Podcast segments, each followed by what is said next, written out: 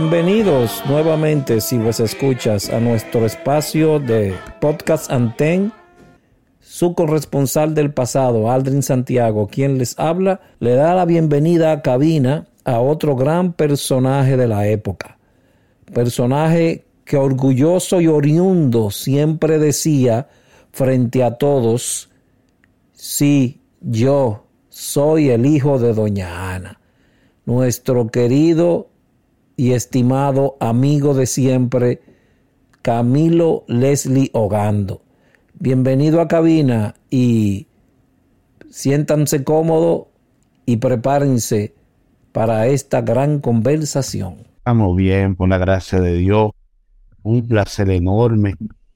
Esto se estaba tratando de hace días, lleva meses y empezaron contacto hubo, pero por motivos, razones de trabajo y cosas, pero hoy, gracias al Señor, estamos aquí. Puede verse un poquito confianzudo que yo le di a Camilito, pero recordando que él llegó a la Estepa de las Flores bastante joven y así fue que lo conocí.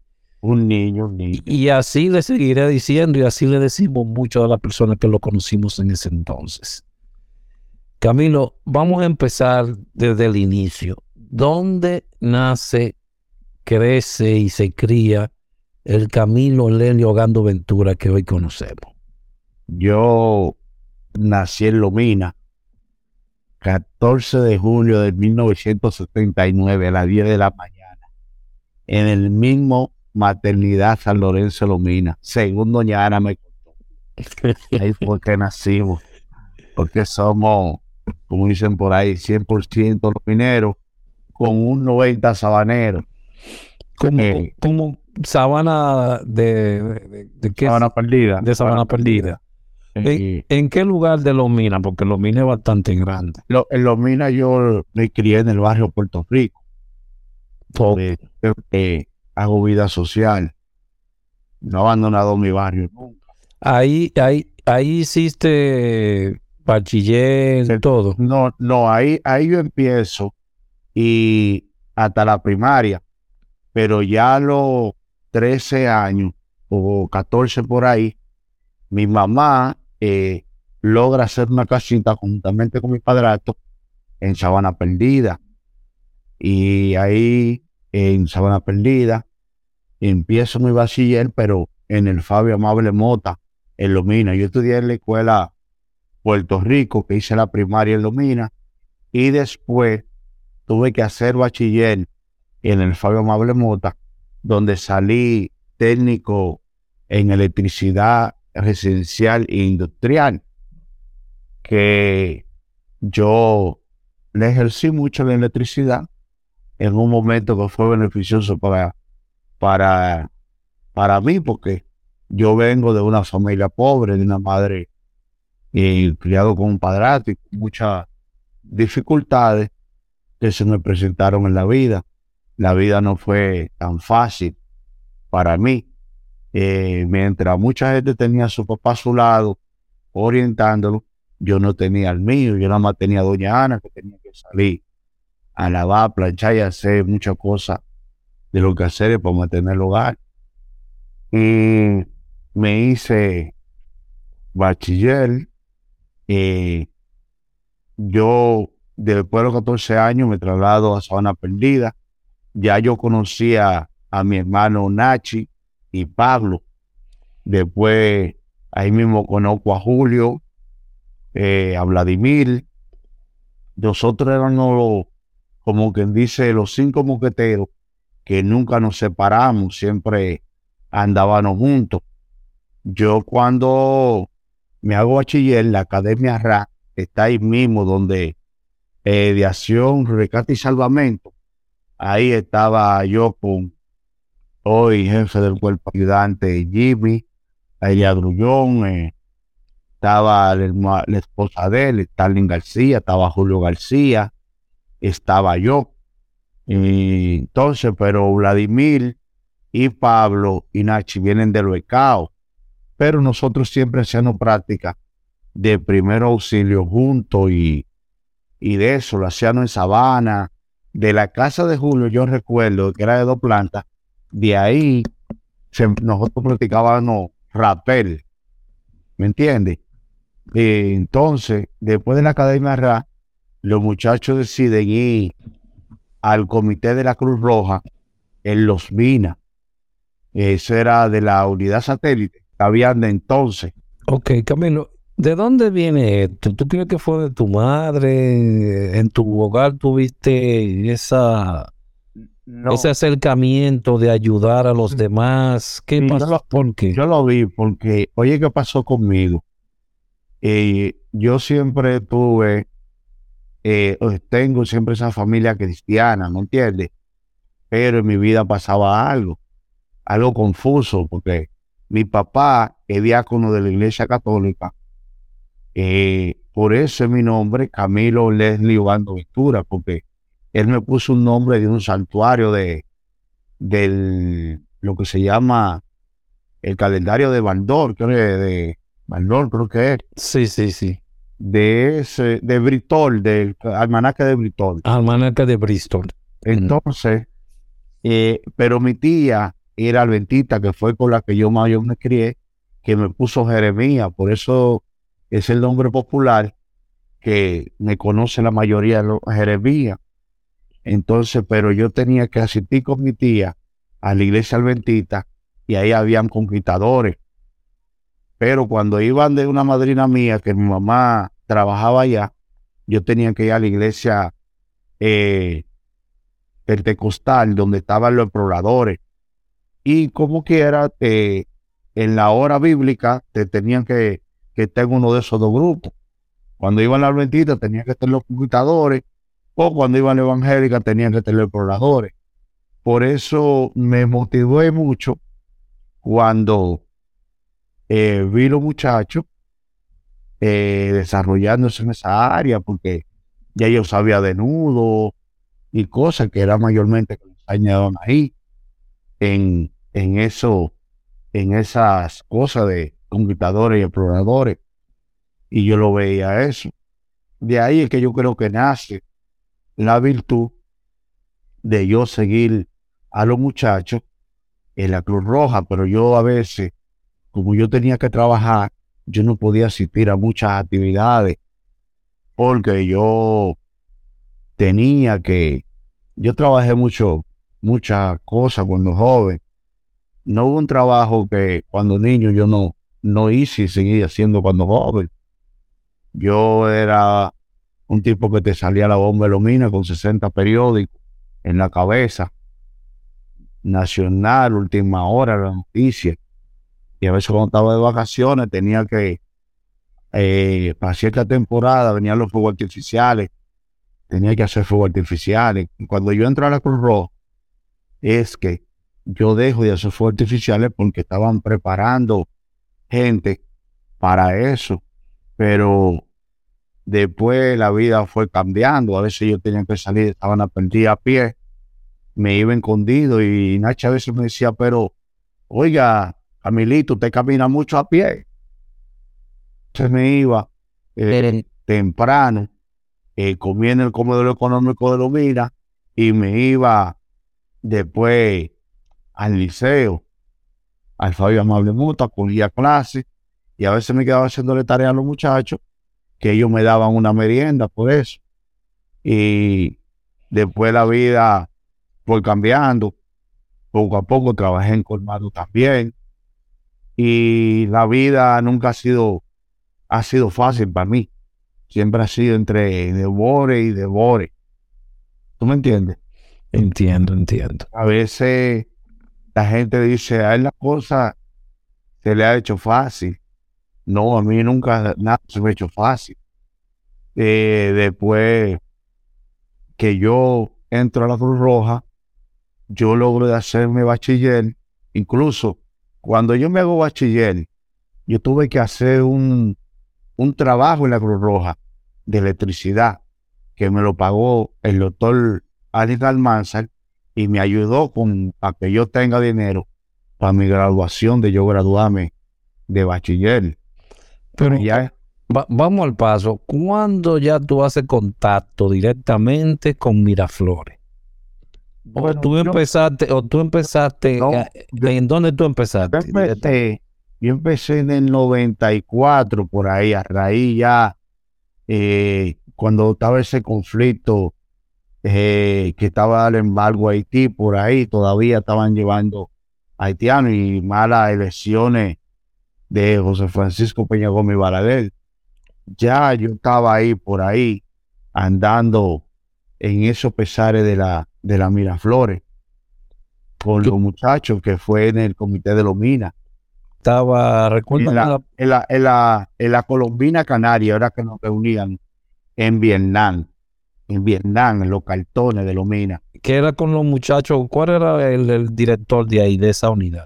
Director de ahí, el director de ahí era unos muchachos, los que venían del ECAO, eh, Henry, llamado Henry, estaba el gordo, no sé si tú recuerdas, a Robert Cordero, que era muy necio. Sí, me recuerdo de tiempo. Y estaba Edward, estaba Vladi, estaba Vladimir, Vladimir Pinales de ahí también. Sí, sí, nosotros entramos en el comité de los minas. Oh, yo, Julio, García, eh, eh, Tato, eh, Edward iba de tiempo también. Henry, que era el director, eh, este muchacho, el gordo, Robert Cordero, eh, había, estaba Solciri, la hermana de Vladimir. Si, estaba, si tú recuerdas, ¿cuál fue la primera capacitación que tú tomaste allá? Bueno, si recuerdas. Mi primera capacitación fue el primer auxilio. Yo, yo fui el primero en hacer el curso de primer auxilio del Comité de Lomira. ¿Con quién? ¿Tú recuerdas el instructor? El instructor, yo tengo por aquí guardado eh, que es, aquí, Eduardo Ese certificado. Ay, Eduardo, bienvenido a Ibar. Eduardo, bienvenido a Ibar. Oye, pero... mayormente la que nos dio la clase, porque Eduardo estaba ocupado en otra actividad, fue Janet Fortuna. Y la comandante Janet Fortuna es fortuna fue que eh, yo tuve que hacer varias prácticas ya y a la Cruz Roja y ahí fue que me fue con ella y Eduardo nos dio el examen. ¿Ustedes iban los fines de semana? No, no, ese, ese eh, primer auxilio fue un primer auxilio especial que se dio para un grupo especial y me metieron ahí, eh, que iban, si no recuerdo, era los viernes o los jueves, esos grupitos que iban que se formaban, yo me formé ahí eh, de primer auxilio. Después. ¿Qué edad tenía ahí cuando tú tomaste ese curso, Camilo? Oh, yo, yo tenía como 15, 16 años, porque ya ahí, eh, incluso yo tuve la suerte de entrar a, ahí a Socorro porque era un muchachito, pero yo tenía la chipa. Pero incluso el que no chocaba con Hogando, que tenía el apellido de él, Hogando se lo hacía quitar. ¿Cómo, así se lo hacía? Me llamaban Camilo Hogando, eh, Hogando estamos Hogando, y era trípode. ¿Ve? Y a mí me tocó una, una temporada ahí que estaban los Alexis Domínguez, los, los Otto Carela, los Polanquitos, los Luis Viné, en su apogeo, esos tipos o te enseñaban o te siempre te, te tenían un regalito preparado. Ellos no se le iba nada, nada suave. Con ellos no, con ellos, ellos siempre tenían una. Un día yo quería que eran enemigos, Alessi me agarra, Alessi sale, yo salgo con Alessi algo y venimos relajando y entramos a la Cruz Roja y ya me estaba comiendo eh, dándome física. Y ahí mismo vino el señor Loto Carela y también me comió. Pero después me agarra, me agarra de Polanco y digo, ah, pues es personal.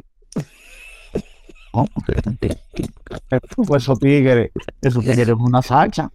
Pero, ¿y cómo tú te sentías, Camilo? Pero mi hermano, y si a Luis Viné, y, había que soportar a Luis Viné cuando se ponía hoy su, su vaina meta en la televisión.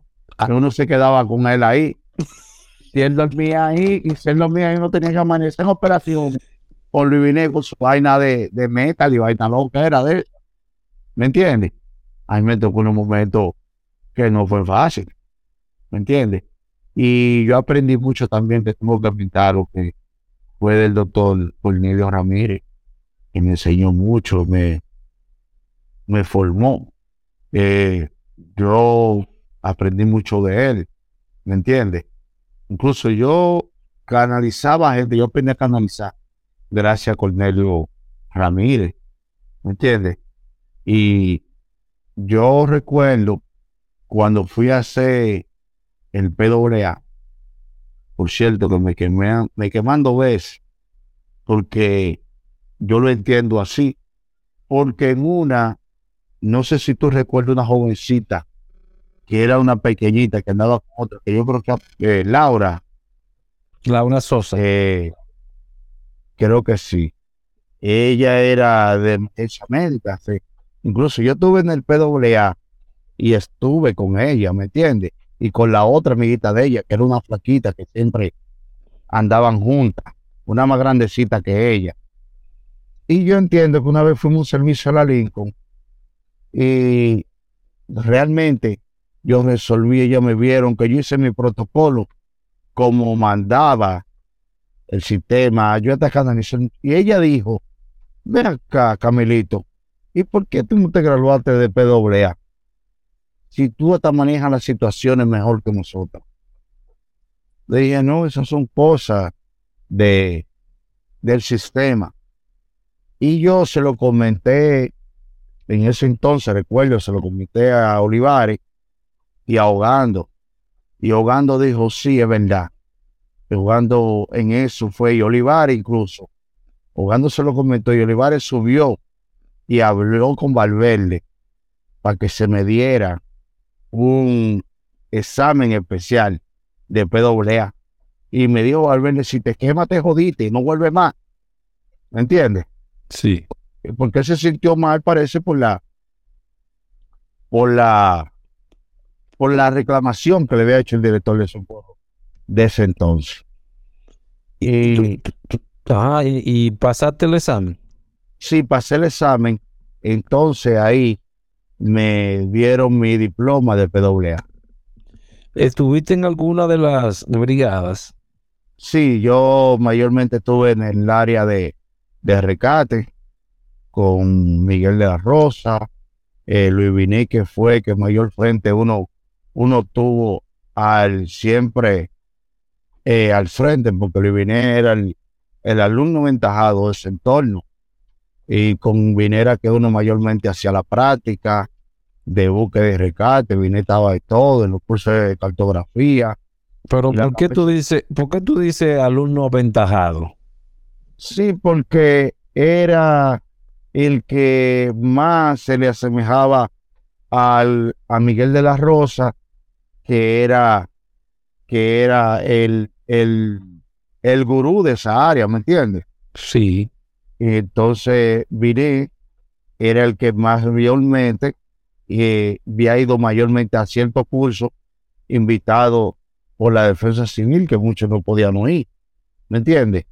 Y vine fue el que desarrolló mayormente ese, ese, esa área, ¿me entiendes? Yo no le puedo quitar mérito a Vine. No, eh, de esos cursos que tú tomaste, ¿con cuáles tú sentiste que, cambiaste realmente? Eh, yo de esos cursos, yo te digo que no cambié porque en todo curso de rescate uno tenía que pasar mucho trabajo. Sí, pero tal vez hubo uno, ese que te tocó, que tú te sentiste, wow, el, el, que más me tocó fue el de el de cartografía con Alexis Domínguez. Eh, con, con Alexis Batista. A ver, Alexis Batista. Sí, porque por cartografía yo estaba con dos muchachos de Villaduarte, éramos yo y otro más. Incluso en ese curso, un muchacho que había allá que le llamaban Juan Cote, iba, iba a matar a Adolfo, que hasta el cuchillo jaló que pa para cortarlo porque se dio una perdida ahí donde, donde nos tiraron a hacer la, la, la práctica. Ajá. práctica. Incluso la práctica mía fue dirigirme eh, como modo, encontré una grúa de esa de caña, de, de la que cargan caña, de donde nos tiraron a, a hacer el curso de, de cartografía y los otros grupos se perdieron. eh, se perdieron. A ese fue el que más, ¿tú me entiendes? Que más te, ma- que más te impresionó, diría. Sí, sí. Pero también me desarrollé también en el área de de esta de eh, De rescate. no de talleres de comunitarios, de esa de Oh, de, de, los- de los, de los los talleres, de los talleres talleres. comunitarios. sí, que se desarrollaron de prevención de desastres. Yo ahí tuve un desarrollo muy amplio. Incluso fui instructor de los talleres de, de ¿Con quiénes te capacitaste ahí? ¿Quiénes te dieron clases? Eh, yo me recuerdo que eh, estaba Martín, cuando uno de los primeros formadores estaba Martín, Martín Acosta. Martín Acosta, estaba una señora que era de la UEA, eh, no recuerdo su nombre, ella era una plaquita, que ella era la que promovía para ese entonces eso, esos talleres. Y de ahí, de gestión de riesgo, que ahí se dieron los talleres eh, comunitarios de prevención de desastres. Yo fui formador de instructores de esa área. Wow. Eh, yo, eh, la historia que te hizo de la jovencita que él había ido a Padre la Casa ya, Sí. a lo, eso fue como un año que fuimos ahí. Fueron ustedes tres. Eh, sí, a una, y Raúl González Pantaleo. Recuerdo que tuvimos unos talleres ahí con la fundación, creo que Sur Futuro o Desarrollo del Sur, que, que había en ese entonces. Y tuvimos que llegar a un sitio cuatro horas en caballo. Santos cielos. Y entonces ahí también en esa área me desarrollé. De- Ya que estuviste en tantas áreas, ¿cuál de todas te gustó más? A mí me gustó más esa, realmente. ¿Por qué? de- La de gestión de riesgo. ¿Por qué? porque ahí eh, entendía que uno hacía más contacto con la gente y se desarrollaba eh, mayormente en lo que es el área, el área de los desastres, que es lo que uno tiene que ver. Yo entendí que cuando empecé a hacer suma, empecé a hacer eh, eh, Dan y varios, y varios, varios cursos que llevan a, a- a esa área, me, me fui por ahí. Incluso vine hasta peleó conmigo en una. Me dijo en una estaba no, yo creo que una emergencia o rescate, y yo hice un procedimiento mal. Y me dijo, oye, quédate en el área esa, que tú estás de, de, de prevención de desastre y eso. Que me dijo de todo. Es que a Viner se le metían unos canales de afuera. Sí. Camilo, de todas esas personas que te dieron docencia, que te dieron física, ¿cuáles personas tú tuviste más influencia? ¿Tú te sentías como, yo quiero ser como este, yo quiero ser como Yo- aquel"? ¿Cuál? yo- Yo te voy a decir algo. Eh, mi ídolo, mi ídolo, siempre ha sido Edwin Olivares. Pero sí tengo que decir algo. Hogando se preocupaba más por enseñarte. Sé, sé un, un estudiante de Hogando. Es el diferente. Incluso, tú sabes que Hogando siempre ha sido un- una persona que siempre le ha gustado leer. Andaba con unos libros que eran más gordos que él, leyendo algo. no, no me, no me recuerdo la entrevista de Padilla. No, que Hogando siempre tenía, pero si Hogando te iba a enseñar algo, él te agarraba paso por paso y te formaba y te decía, no, míralo así, esto y aquello, ¿me entiendes? Esas personas te impresionaron, te, te, te, te toparon, te, te cambiaron. Claro, yo lo que tuve hasta el 98 o 99 en la Cruz Roja fue, gracias a Dios, aprendiendo y beneficioso, be- fue beneficioso para mí, porque era como te decía ahorita, ¿Por qué? Bueno, sí, explícame. porque yo cuando me hago bachiller, quien me da lo de la graduación, como te decía, fue Ángel Almanza, porque allá Saladino llevó de que un ingeniero eléctrico, que ellos eran ingenieros eléctricos, pero parece que eran de la, de la era de Petán. Yo, ellos me dijeron a mí, venga, tú eres electricista, eh, tuve como a ver mi conocimiento. ¿Cómo usted esa planta ahí? Y yo le digo, oh, pero yo la entro solo. Búsqueme dos tubos galvanizados para que usted vea cómo yo la llevo. Ay, buscarle ah, ahora más la de ahí, venga. Y ellos me vengan empujando el agua con los tubos galvanizados, empujando una planta que ellos trajeron. Entonces hubo un cambio de transformadores. El banco de transformadores, creo que el actual que vi ese, yo creo que fui yo que lo hice, ahí arriba. Y la línea eléctrica de transformación, de línea, que se sacaron los aires de alto voltaje y toda la línea de alto voltaje, la última la hice yo. Incluso después eh, que yo me voy, Juan Pérez Riché, le toca realizar algo allá de, de unos trabajos de remodelación que se iban a hacer y de unos trabajos de, de línea telefónica a internet.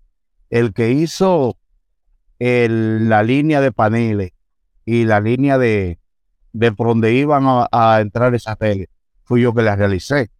¿Me entiendes? Ok. Sí, se me Entonces, pagó por eso. Eh, eh, tú dices que tuviste un tiempo de vida allá en Miraflores hasta el 98. Sí, hasta el 98, porque yo también me desencanté mucho en la Miraflores cuando llegan los Agustín Montero y esa gente, porque ahí se surgieron conflictos que yo tirando piedra y quemando goma en mina, nunca hay preso, nunca hay preso, nunca. Porque yo en lo que caliente del liceo, tirando piedra y cosas, nunca caí preso. Sin embargo, allá tuve que ir a la justicia por un abusador que, que llegó allá. Pues que nos sacó, que a mí nunca se me ha olvidado la cara de él. Yo no le he cobrado, yo le hice un, un semejante cobro, pero yo no le he cobrado todavía. Yo no le he cobrado. Dios, Dios te cobra en el cielo. Claro. En restaurante nadie se va sin pagar. ¿Entiendes? Sí, que Luis Díaz intentó eh, que sacó un revólver para mí, para Rubén, que Ogando había tenido un conflicto de un palo y Rubén agarramos piedrito, él ahí no llevaba. Que él fue el primer director del Senca, de eso que se formó. Y de una forma agresiva quiso abusar de mí de Rubén. Pero yo estando en la terrena ayudante de un, de un coronel, un hijo de él cometió un error. Y adivina la historia. Y yo lo digo públicamente, yo y él somos enemigos para el resto de la vida. Y fue algo que pasó dentro de, la, de, las paredes de Miraflores. Claro, dentro de las paredes. Incluso ¿Tú sabes por qué él no nos sometió después a la justicia, que fuimos allá? Porque el abogado de todos los soporritas, que era un buen abogado, es un buen abogado, con relaciones en, todo, en todos los lugares, Carlos Olivares, ya reconocerle eso. Carlos Olivares es el abogado de nosotros, porque él fue y se querelló contra nosotros. Es el que nos amenaza a nosotros con un revólver, a mí, a Rubén, y ahogando de que, que nos querían matar y él es que nos lleva a justicia a nosotros. Fíjese usted. Claro. Fíjese usted. ¿Hacia dónde sale Camilo después de Miraflores? ¿Qué hace Camilo fuera de Miraflores? Antes de eso, antes de eso yo llego, cuando llegan las divisiones de las territoriales del nuevo esquema, a partir del 98, recuerda que ahí es que empiezan a dividirse eh, mayormente las zonas territoriales que se divide, se van transformando las divisiones por, por la acogida de los alcaldes. Sí. En ese momento, ¿me entiendes? Ahí llegué hasta ser el director. Yo fui el segundo director de socorro del distrito. Yo relevé a Alfredo Suárez. Ey, gran persona, mi amigo Alfredo Suárez. Sí. La operación Arqueo. Sí que no se puede quedar. Eh, yo relevo a Suárez y tuve un tiempo ahí. Eh, ¿Qué tiempo duraste como director de socorro ahí, del, del Distrito Nacional? yo duré alrededor de cinco meses por ahí o más. Lo que pasa es que también entre Semana Santa, cuando llegó Semana Santa de ese año, a mí me da una, una, una terrible, eh, ¿cómo que se llama esta? Que le sale mucho nacito al cuerpo a uno. Eso te dio varicela. Varicela, me dio una varicela con fiebre y de todo, y fue muy fuerte para mí esa varicela. Ahí tuve que dejar, suerte que estaba Miguel Ángel y muchos muchachos, tanto de Herrera como de, de Lomina, que habían ido, los Freddy Reyes, eh, los Solanos, estaban conmigo, estaba Luca Ureña, y estaban varios muchachos que me ayudaron a crear el esquema y la logística de todo lo que se llevaba a eso. Pero también tuve gente que siempre me tiró mi mantequilla por el lado para hacerme rebarar. Sí, como siempre.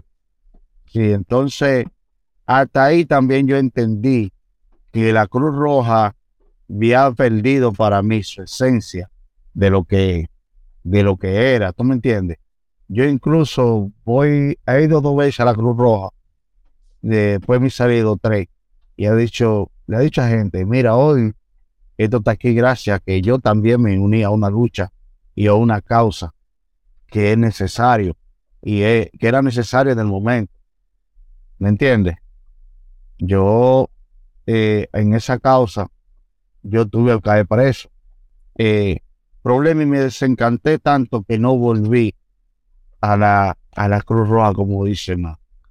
Y no, y no te fuiste a algún otro lugar a prestar tus. Sí, sí, ahí. ¿Hacia dónde te dirigiste? Dirijo a María, yo pare. Con nuestro amigo Eddie Rafael Matos Molina. Eddie Rafael Matos Molina, que todavía no le puedo decir Edito. ¿Por qué? No, porque que eso lleva, lleva un protocolo para decir Edito. ¿Qué hace, ¿Qué hace Camilo ahí? ¿Qué hace Camilo en Mare? Bueno, yo le sigo el coro a Eddie Mato. Yo le sigo el coro a Eddie Mato. Eh, su primera Semana Santa independiente, 98, el 99, yo 98, 99 por ahí, yo soy de lo primero que le hago con Mato, cuando Mato día en ese entonces, que mucha gente decían que no le hiciera coro. Yo fui de lo primero que me fui con él a Boca Chica, una pasola y unas cuantas cosas que llevamos. La primera inspiración fue esa. Después, eh, los años siguientes, que Mare tuvo mucho éxito ¿Quiénes fueron, ¿Quiénes fueron esos primeros, Camilo, si usted recuerda? Bueno, los primeros no fueron todos los que están. Ahí tuve yo, eh, creo que tuvo Rubén, eh, creo que tuvo Vitico, eh, creo que tuvo, no, nada más nosotros y Bianca, Bianca Martínez. Junior Toribio. Sí, porque ellos venían, ellos venían ya de, de caminar con Edimato del 96, de, de varias cosas que ya ha sido, eh, había realizado la Fundación Mare, como en la recogida de, de, desechos sólidos del mar y varias actividades que yo había participado también, pero no, no así de lleno con Edimato a la cabeza. Incluso el que me lleva a mí a la casa de Johnny Ventura que me, que me lleva allá donde mi papá, Johnny Ventura, fue Eddie Mato. ¿Entiendes? Esa partecita vamos a dejarla por un ching más, que, que crucemos un poquito más, Mare, para que me digas aparte ahí. Yo, yo fui, eh, entonces, no, eh, Semana Santa 99 le da un giro enorme a la, a la fundación porque aparte de ir con Mario, va por la oficina eh, que creó Mato, en el ayuntamiento, oficina municipal de emergencia, ¿me entiendes? Y ahí llevan la bicicleta, llevan un mundo diferente, llevan un tro de tipo con, con un ki eh, muy bello, una cosa bien al estilo Miami, al estilo Miami, esos lugares, y con, un poco de avance. Eso es para mí, eh, sin duda decirlo, eh, hay que decir, Mato con su virtud y su vaina, con todo su comportamiento que él tiene, eh, él cambió, hizo su aporte necesario a lo que fue eh, el cambio de manejo de emergencia, tanto a nivel municipal como a nivel de, de, la, de la ciudad, ¿me entiendes? Sí. Porque él hizo su aporte, yo no le puedo quitar ese don, ¿me entiendes? Y ahí después se hizo Semana Santa 2000 también, que él hizo, hizo otra, otras cosas eh, más modernas, pudo, porque ya tenía un fondo especial que le había destinado la alcaldía, ¿me entiendes? Y ahí hizo también, él fue director de la Policía Municipal, ahí coordinó lo que era Mare con la Policía Municipal, donde llevó Harley, llevó policías que estaban haciendo el carreteo, ¿me entiendes? Ok. Sí. ¿Qué tiempo duraste ahí con, con, con, con Eddie? Bueno, él me sacó, pero yo sigo siendo 014. Él no me lo puede quitar eso. es vital. Pero ¿y por qué tú dices que él te sacó? Porque él en, en, la entrevista, en la entrevista él habló muy bien de ti, No, claro. No, porque yo lo quiero mucho, óyeme. Si hay una persona que adora a Edimato, soy yo. Yo por su santa madre, doña Julia Molina, que Dios me la tiene que tener en un lugar muy especial al lado de doña Ana en el cielo. ¿Me entiende? Pero, sino que yo mucha idea no la compartí con él en ciertos pensamientos que él tiene y surgieron diferencias de amigos. Ahora, él no puede decir que Camilito esto, porque yo en toda la mala de él, yo atado. ¿Me entiendes? Si, si tú buscas, si tú buscas, si yo atado presente, yo atado ahí. ¿Me entiendes? Entiendo, entiendo. Soy, porque yo tengo algo, que yo tengo lealtad. Yo tengo lealtad. Yo soy una persona que soy leal igual que al mismo Olivares. Yo Olivares siempre lo he buscado. ¿Entiendes?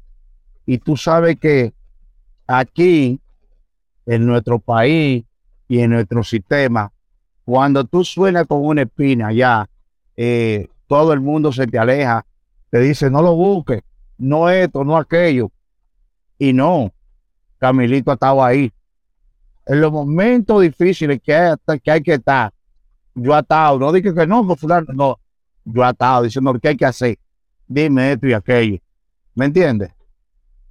Porque yo no soy de los amigos que tiene doble cara. ¿Me entiendes? Yo lo que no ha podido cambiar en Santiago, te lo digo de todo corazón, es mi humildad y saber servirle al otro. ¿Me entiendes? Entiendo. Eh, ya cuando sales de mar, ¿hacia dónde, te, ¿hacia dónde se dirige Camilo? no, yo me quedo en la mano de Johnny Ventura, al lado de él todo el tiempo hasta su muerte. Sí, porque esa parte tiene, tenemos que aplicarlo.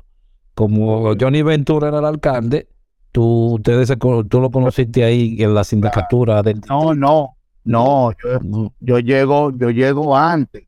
Yo llego con Edimato después de una Semana Santa. Yo era policía municipal. Y Edimato le pide al coronel Wessing, no a Manacé, le, le dice que yo estoy con el alcalde, con Johnny Ventura, que pide al alcalde, por el PRD en alcalde que le deje. Entonces, después de una reunión que Johnny Ventura me toma en confianza, que yo estoy con él, le pide a Foya Suberví que me dejen con él. ¿Entiendes? ¿Tú, eras, ¿Tú eras policía en esa época? Sí, era policía municipal. Johnny Ventura le dice a Fello, mira, ese sobrino mío está conmigo, él es policía municipal y es que me maneja y anda conmigo. ¿Me entiendes? Entiendo. Yo me quedo con, con Johnny Ventura y ando con él, ¿me entiendes? Todo el tiempo, hasta su muerte, que siempre en que tuve que irme un tiempo por razones militares, que estuve trabajando primero en el DNI en el 2004, después eh, del 2004 paso a la Dirección Nacional de Control de Drogas a trabajar como, como agente, estaba allí en la Dirección Nacional de Control de Drogas, pero siempre, cada vez que ni me necesitaba, yo estaba ahí con él, ¿me entiendes? Sí, porque yo era un hombre de suma confianza de él, ¿me entiendes? Y entonces yo salgo en la dirección de droga y vuelvo a de él. Ahí, cuando estoy con él, él, yo le digo, Johnny, yo estoy estudiando, eh, voy a empezar a estudiar, empecé a estudiar Derecho. Eh, empecé a estudiar Derecho en la misma universidad que él estudiaba. En el 2011 empiezo ya en la Escuela del Derecho en, la Universidad de la Tercera Edad. Ahí logro gracias a él, graduarme de licenciado en Derecho. No me han lado igual que Marco, pero somos licenciados. Lo único que yo soy estrado y él no. ya, tirate. Iba bien, pero tirate tu basurita para atrás, pero camino. sí. Entonces, eh, como yo me, yo me formé ahí, Johnny me pagó todo el tiempo en mi universidad y yo estudiaba por los libros de él. ¿Me entiendes? Yo tenía que llegar de los bailes a veces, quedarme allá en la casa de él a dormir y ponerme a estudiar ahí mismo para después coger otro día por la universidad. ¿Me entiendes? Entiendo. Y, y de ahí me gradué, ya yo estaba de nuevo en la policía, pero estaba asignado, asignado a él. Estaba en la policía asignado a él eh, estaba en el cuerpo ayudante y del cuerpo ayudante entonces eh, estaba con él y del cuerpo ayudante eh, me sacan como oficial investigador a, a la agricultura, al Ministerio de Agricultura. Y ahí duré un tiempecito y después me fui a hacer mi carrera policial eh, que hemos ido andando por varios departamentos y hemos andado, como dice, ya el país, gracias a Dios, hemos tenido la oportunidad de ser ayudantes de varios coroneles en distintas áreas. Eh, estuve en la terrena, la terrena, tuve comandante del destacamento de Fiusa en Bávaro, que no fue nada fácil y he sabido andar, gracias a Dios, bajo la protección de Dios. Hoy estamos, ya hoy estamos en, en el departamento del ICRIM, investigaciones criminales, pero estamos en el departamento de homicidio, lo que es el eje. El eje es lo que conlleva los casos mayores. y Oye, pues tú, como el del niño ahora reciente en un caso que pasó aquí. Cuidado si tú estás con un amigo mío, con el coronel Rubio. ¿Tú lo conoces? Eh, no, él, él es el jefe de lo, del eje, pero de la de lo que es la policía científica. Sobre el eje que tiene DICRIN está el departamento contra la propiedad privada, que ustedes conocen como un robo. Está el eje de homicidio y está el eje de de lo que es eh, la policía científica. Ok. En muchos casos, mayormente yo trabajo en combinación con, con la policía científica mayormente, porque ellos son los que hacen el levantamiento y ayudan a uno con la escena del crimen. Sí. Entonces las experticias se hacen junto con ellos. Ha sido largo el camino, Camilo. ¿No te sientes cansado? sé que... ¿Eh? Gracias, no, no, porque no me siento cansado, porque tengo meta que todavía creo que si no me muero, yo la tengo que lograr. ¿Me entiendes?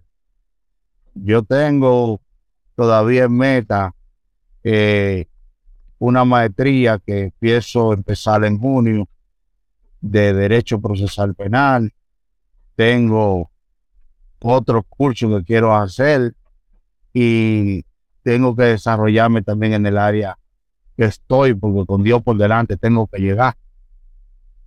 Y quiero desarrollarme, ¿tú me entiendes? Porque yo digo, yo tuve, yo tuve al lado de un hombre que todavía a sus 82 años estaba trabajando, ¿me entiendes? Yo no duro, yo no aspiro llegar a esa edad trabajando, pero si no encaminarme a que por lo menos yo tenga que comprar insulina o patilla el día de mañana cuando, cuando esté en la casa. Ese tiempo ahí en la en Miraflores te ayudó para esto que tú estás haciendo ahora. Bastante, sí, sí.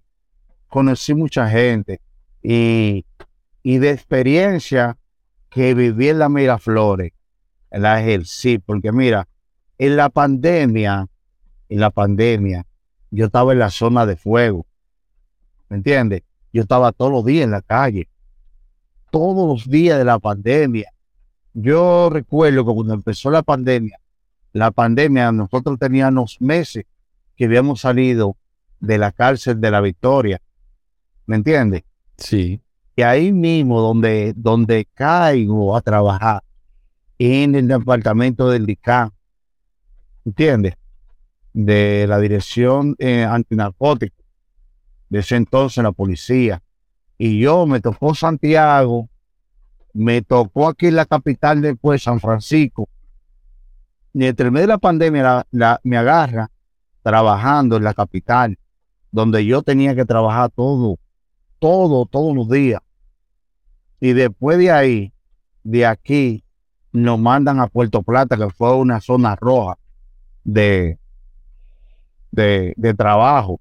Y tú sabes que yo recuerdo de esa pandemia. Lo que yo aprendí en la Cruz Lo ejercer. Y lo que más me motivó, que a mí, Alejandro Bay, me vio. Y por encima de todos los coroneles y generales que estaban ahí, ese muchacho fue a donde mí a saludarme. A mi ¿cómo te estás? Cuídate mucho, estoy aquello. La distinción que me dio y los jefes míos, es acá, pero tú sí conoces gente. ¿Y no tú conoces a una historia larguísima.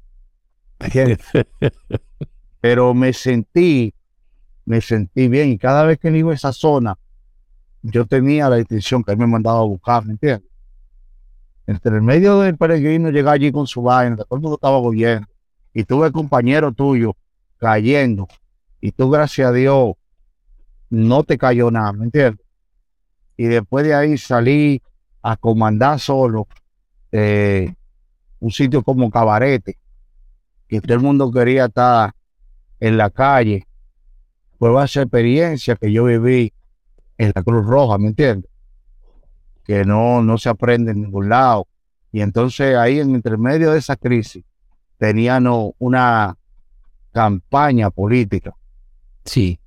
Había una campaña política donde de gente andaba andando gas, esto y aquello, la gente no se quería cuidar, la gente quería andar de un albedrío, ¿me entiendes?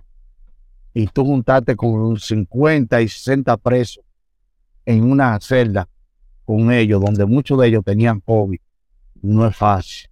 ¿Me entiendes? Eh, pero gracias a Dios superamos muchas cosas. gracias a la experiencia de vida a la Cruz Roja.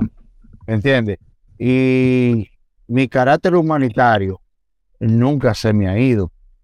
Porque mira, yo vengo ahora de ser supervisor zonal en Sabaneta y Yásica donde el Sabanete Yacing, yo por mi carácter voluntario y de amor y próximo hacia el otro, yo creo que ha sido el único supervisor sonar en la policía que logra a una familia pobre hacer una casa de blog con tres habitaciones, ayudar a otros que se que la casa se le estaba cayendo y ayudar a personas que a veces no tenían comida. de cómo llevarlo al médico. La buena policía. Todavía yo estoy, yo me trasladan para homicidio y el director de la policía yo le tengo que pedir en la reunión que, que me pruebe aquí, porque estaba con mi familia, tuve que buscar muchas justificaciones, pero lo único que me dijo, oiga bien, si usted allá vocean de nuevo o hacen una huelga por usted o algo, usted vuelve para allá, usted agarra, se traslada usted mismo para allá, porque usted lo hizo bien. ¿Tú me entiendes? Y cuando los superiores tuyos reconocen eso, eso te llena de, orgullo, ¿me entiendes? Pero fue eso lo mismo que tú dices. aquello que aprendiste en Miraflores se quedó ahí todo el tiempo y te ha ayudado bastante para seguir adelante. No, no, yo, yo le agradezco mucho a la Cruz Roja en que me desencanté de muchas cosas que sucedieron allí, pero yo le agradezco mucho. Incluso yo los otros días estaba en Cruz Roja y vi a mi hermano Teófilo Marmolejo y le dije, escúchale, tú estás, todavía estás aquí. Y me dijo, sí, Camilito, todavía sigo andando departamento en departamento. Mi hermano Locureña, que, que estaba ahí, y mucha gente. Lo que pasa es que han creado como mucha cizaña en el entorno que un ex no puede ni a sacarse sangre ahí. ¿Me entiendes? Wow, qué pena. Pero yo me siento bien porque las cosas a veces funcionan. Ahora, a veces te lastima cuando un familiar tuyo o un cercano de un grupo de, de nosotros eh, tiene su mamá mala o tiene un familiar malo que en verdad necesita una ambulancia o una pinta de sangre. Tú dices, wow, lo que yo hice aquí, que mi vida la puse en riesgo muchas veces y haciendo cosas, me la ponen en China. Yo que vengo de una situación con mi mamá. Yo, mi mamá, cuando me empezó a caer en situaciones difíciles, yo llamé muchas veces al Roja. ¿Qué yo hacía? Yo estaba, llamaba al 911 y cuando me activaba una ambulancia, yo tenía que llamar a Eduardo o, o echar una influencia por arriba de alguien para que me manden. ¿Me entiendes? Y eso es muy difícil. ¿Me entiendes? Para ti, que yo no se lo deseo a nadie que la viva. ¿Me entiendes? Mira, yo te digo, yo a mis amigos le agradezco mucho porque la situación que pasé con mi madre, eh, muchos amigos no me desampararon. A veces dice, no hay amigos, pero sí lo hay. Tú, no hay alguno que, que se ponen un billete de mil en la frente para decir que tú amigo. Pero eh, sí lo hay, porque mira, Vladimir, eh, Nachi, Pablo, Julio, Odalí, Corniel, eh, Solano, esos muchachos que nosotros tenemos un grupo que están allá afuera, nunca me dieron la espalda. Todavía mi mamá fallece y Odalí Corniel me llega una caja de pampers y de medicamentos para ayudarme con mi mamá, porque eso era lo que más yo utilizaba aquí, ¿me entiendes? Eso era lo que yo me utilizaba. Y gracias a Dios, ellos nunca me desampararon. Siempre eh, Vladimir venía de viaje, traía una caja, o fulano, que el mundo mamá de ella me, me recolectaban cosas, ¿tú me entiendes? Que fue eh, algo que yo todo el tiempo estaré agradecido, ¿me entiendes? Fueron uniones que se hicieron, como siempre lo he dicho en algunas otras entrevistas, que podrán llevar, se podrán haber llevado todo de allí, pero nunca se han llevado la hermandad que allí se produció entre lo que vivimos esa época allí dentro. esa unión, esa unión siempre ha quedado marcada y a mí, a mí no me molesta nunca, que tú dijiste ahorita en la entrevista que me llamen Camilito, pero ese fue el que ustedes conocieron, el que no puede cambiar porque hoy sea oficial de la policía, que sea abogado, que sea esto, no. Yo sigo siendo el mismo. Y yo todo el que yo tengo que servirle, yo le sirvo con el mismo amor y con el mismo afecto, ¿me entiendes? Eh, mira, eh, en un tiempo pasado tuvo una situación que quería que se le resolviera. ¿Qué yo hice? Yo le dije, no, no, eso está resuelto. Eso no, no, no, que te mando. No, no me tiene que mandar nada. Porque yo te agradezco más a ti que tú a mí. ¿Me entiendes? Y eso es viceversa. ¿Me entiendes? Y yo con todo, a todo el que yo le puedo servir con amor y con el mismo cariño, con la misma voluntad, yo le sirvo, ¿me entiendes? Porque yo, yo estoy creado, yo digo, yo estoy creado para servir. A eso fue que, a eso fue que vinimos a este mundo. Camilo, ya casi terminando, ¿tú tienes algunas palabras que decirle a esos jóvenes que hoy no como que entienden que el estudio, el dar sin esperar, no es beneficioso? Y hoy tu ejemplo, tu ejemplo, tú eres un ejemplo de que dando se recibe. Bueno, yo, yo te digo algo, mira, ahora mismo en nuestro país, el mundo, están pasando situaciones que tú dices, oh Dios, pero ¿cómo, cómo es que no tienen, tú dirías, no tienen corazón para hacer las cosas? Yo entendí que yo dando, siendo obediente, eh, trabajando con esfuerzo, uno puede salir adelante. Puede salir adelante, porque de donde yo vengo, a donde voy, si Dios me manda a buscar mañana o ahorita mismo yo creo que uno de los que será más conforme del mundo soy yo. Porque Aldrin, yo lo tengo todo. O lo ha tenido todo como pobre. Yo pensaba que yo antes de mis 45 años ni va a tener una casa propia. Yo tengo una casa propia. Mis hijos no están viviendo ni viendo lo que yo vi en un barrio de la capital, ¿me entiendes? Yo sé que la educación de ellos va a ser diferente, ¿me entiendes? Y no pasan los trabajos que yo pasé, ¿me entiendes? Y yo lo que les solto a muchos jóvenes que estudien, que trabajen, que nada se consigue de que, de que tan fácil de la, de la noche a la mañana. Todo tiene un esfuerzo, todo tiene, tiene algo que, que nos lleva a algo. ¿Me entiendes? Yo todos los días a las 5 de la mañana, yo estoy de pie. Todos los días del mundo, todo. Porque yo entiendo, lo primero que yo hago que en la mañana mando oración todos mis amigos. Le mando una oración de Dios en la mañana. Y ahí empieza mi día. ¿Entiendes? Eso es lo primero que yo hago. Y ahí es que empieza mi día. En lo que escucho la palabra, me voy cambiando eh, y arrancar a trabajar. Sé cuando salgo de mi casa, pero no sé a qué hora llego. ¿Entiendes? y te agradezco mucho por esta entrevista que tú me diste el placer de estar en ella, de llegar el mensaje a muchos compañeros que, que realmente yo lo agradezco, que han sido para mí eh, unos hermanos.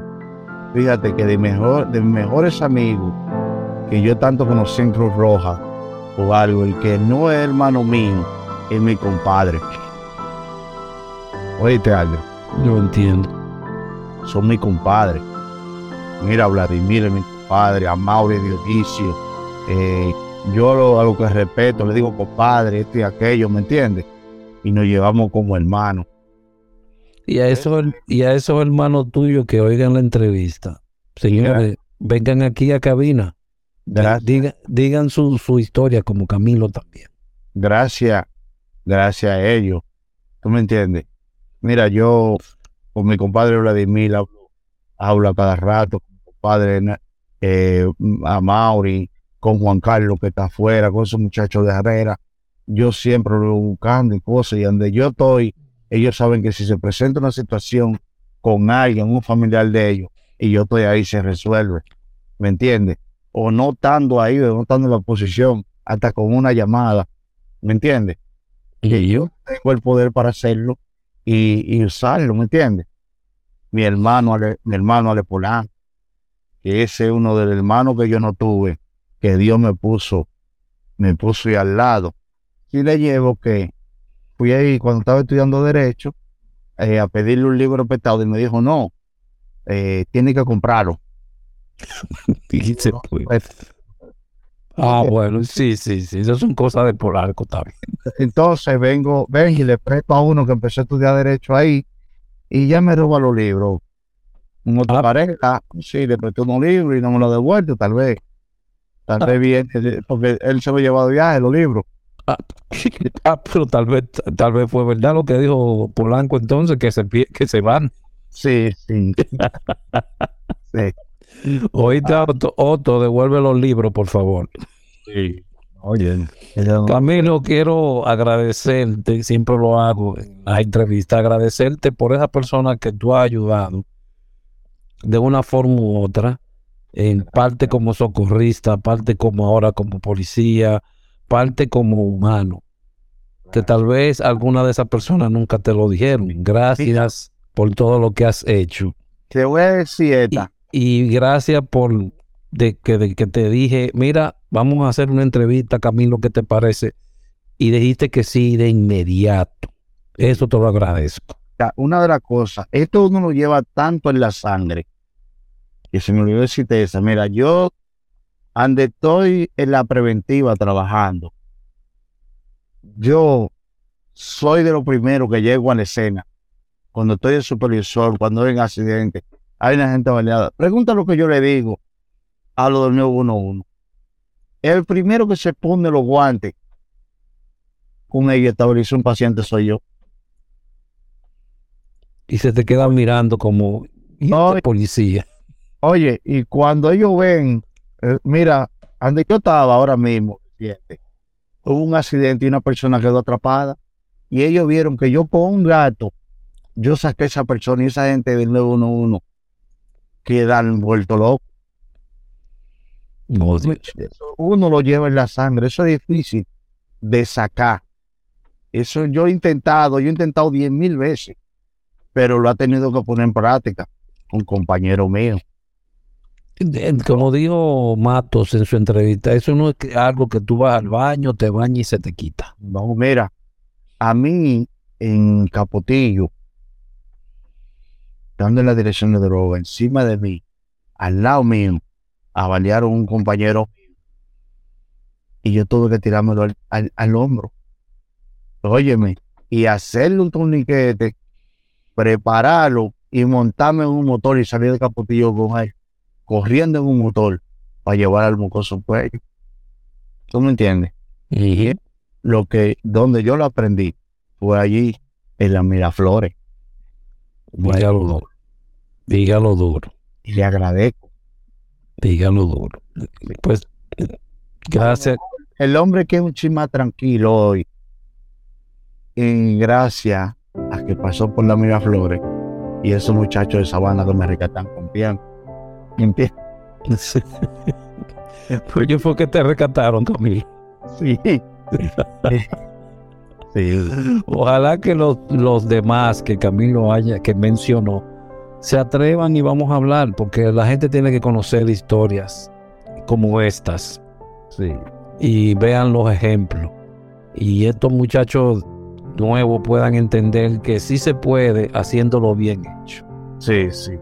Que se puede, se puede llegar a mucho haciéndolo bien hecho. Sí.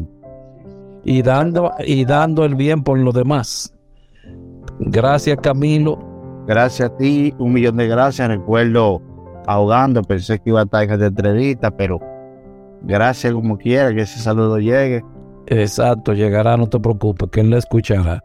A todos ustedes, muchas gracias. Bien, señores, como ustedes ya estuvieron, ya oyeron a Camilo Leliogando con su historia de vida. Aquí su corresponsal del pasado, Aldrin Santiago, les saluda